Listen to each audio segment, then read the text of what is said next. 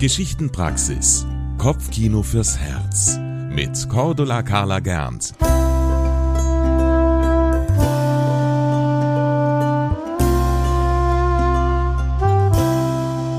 Hallo, jetzt heißt es wieder Geschichtenpraxis, Kopfkino fürs Herz. Mit mir, der Geschichtenerzählerin Cordula Carla Gernt.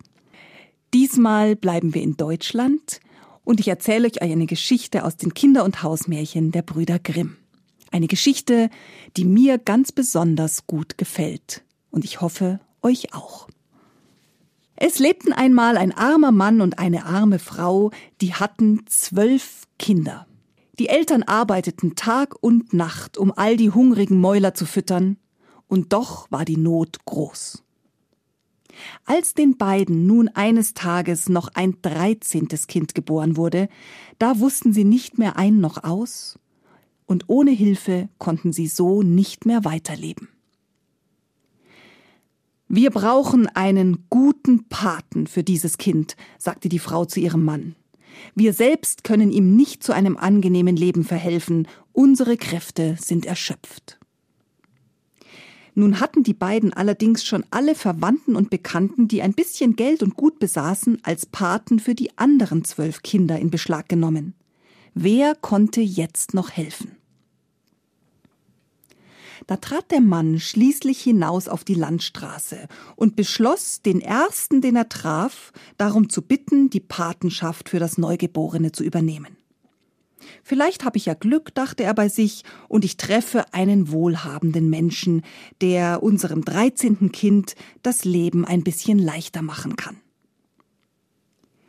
Nach einer Weile schon kam ihm ein älterer Mann entgegen, der ihn sehr freundlich ansah und sogleich sprach Guter Mann, du tust mir leid, und ich will dein Kind gerne aus der Taufe heben.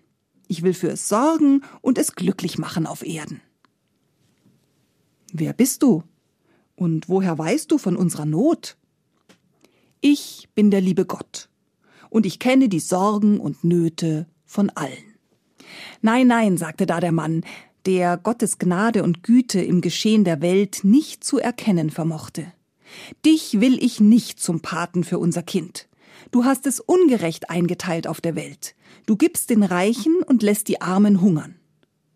Also wandte er sich ab und ging weiter die Landstraße entlang. Bald darauf kam ihm wieder einer entgegen. Eine dunkel gekleidete Gestalt, die ein wenig zu hinken schien. Der Dunkle trat sogleich auf den Mann zu und sprach äh, Willst du mich zum Paten deines Kindes nehmen? Ich werde ihm Gold geben in Hülle und Fülle und dazu alle Lust der Welt. Wer bist du? Ich bin der Teufel. Jetzt bemerkte der arme Mann den Pferdefuß. Nein, nein, rief er, dich begehr ich nicht zum Paten für unser Kind. Du betrügst und verführst die Menschen. Und mit diesen Worten wandte er sich ab und ließ den Teufel am Wegesrand stehen.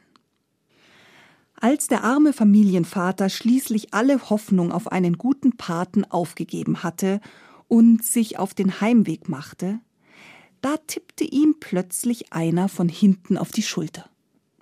Es war eine lange, hagere Gestalt, bekleidet mit einem grauen Umhang.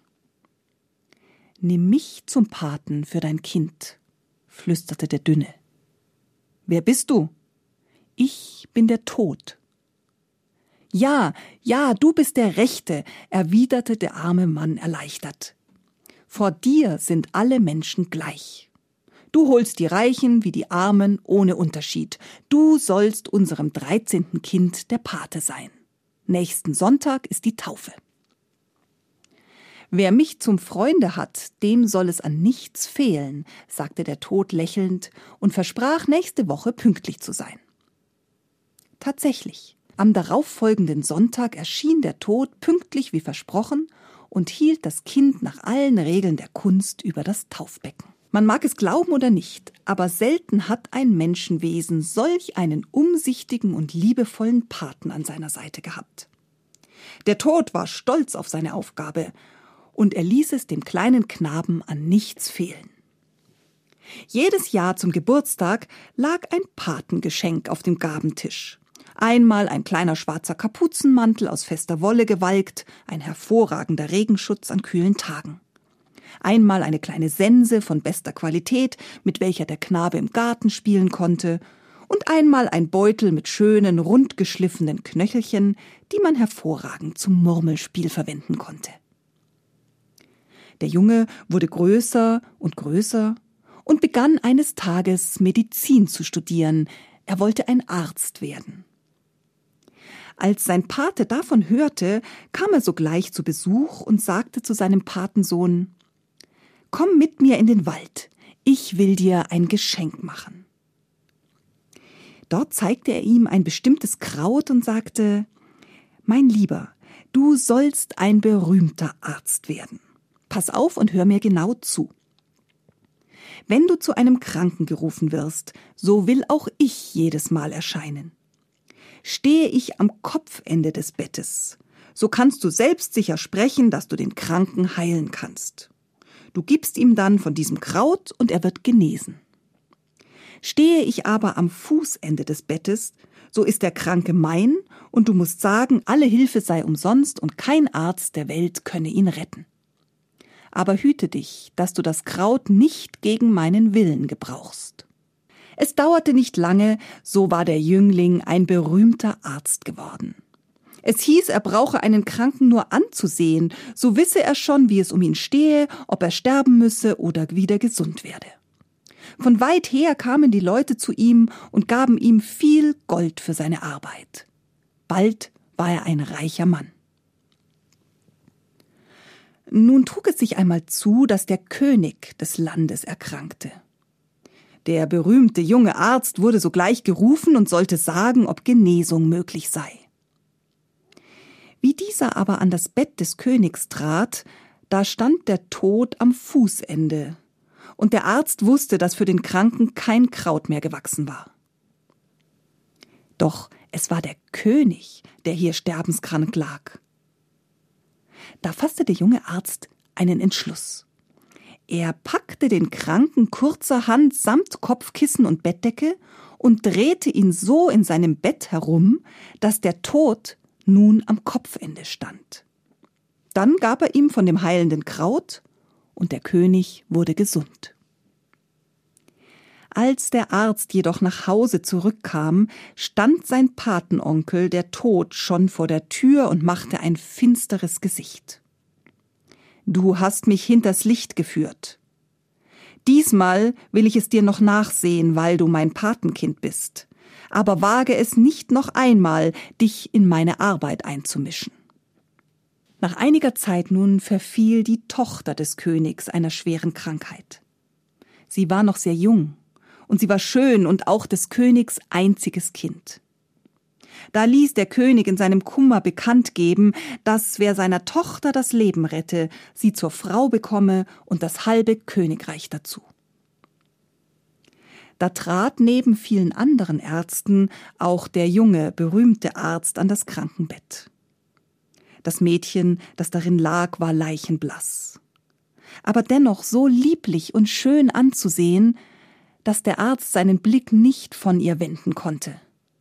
Und so bemerkte er erst nach einer Weile, dass der Tod am Fußende des Bettes stand. Doch die Schönheit der Königstochter und die Aussicht, sie zu heiraten, betörten den jungen Arzt so sehr, dass er alle Vernunft fahren ließ. Er sah nicht, oder wollte nicht sehen, dass der Tod seinen knöchernen Zeigefinger warnend in die Höhe hob. Entschlossen nahm er das Mädchen in seine Arme und bettete ihren Kopf dorthin, wo zuvor die Füße gewesen waren. Dann gab er ihr das Kraut, und alsbald röteten sich ihre Wangen und das Leben kehrte zurück. Da schritt der Tod, der sich zum zweiten Mal betrogen sah, auf den jungen Arzt, auf seinen Patensohn zu und packte ihn mit kalter Hand. Er führte ihn mit sich in eine unterirdische Höhle. Dort aber brannten tausende und abertausende Lichter in unendlichen Reihen. Einige groß, andere klein, andere winzig. Und mit jedem Wimpernschlag verloschen Lichter und andere brannten auf, so dass die Flämmchen in der Höhle in beständigem Wechsel hin und her zu hüpfen schienen. Das sind die Lebenslichter der Menschen, sagte der Tod. Zeige mir meines, bat der junge Arzt. Der Tod deutete auf ein winziges Flämmchen, das eben auszugehen drohte. Ach, lieber Gevatter, jammerte da der Arzt, zünde mir doch ein neues Licht an, damit ich das Leben genießen kann, gerade jetzt, wo ich die Königstochter heiraten darf. Das kann ich nicht, antwortete der Tod. Es gibt Gesetze, die sind unabänderlich. Es muss immer erst ein Licht verlöschen, bevor ich ein neues entzünden kann. Komm in meine Arme. Das war eine weitere Folge der Geschichtenpraxis. Kopfkino fürs Herz mit Cordula Carla Gernt. Jeden Samstagmorgen neu im MKR, immer um 20 vor 8. Die Geschichtenpraxis ist eine Produktion des katholischen Medienhauses St. Michaelsbund. Wir machen auch Ihren Podcast.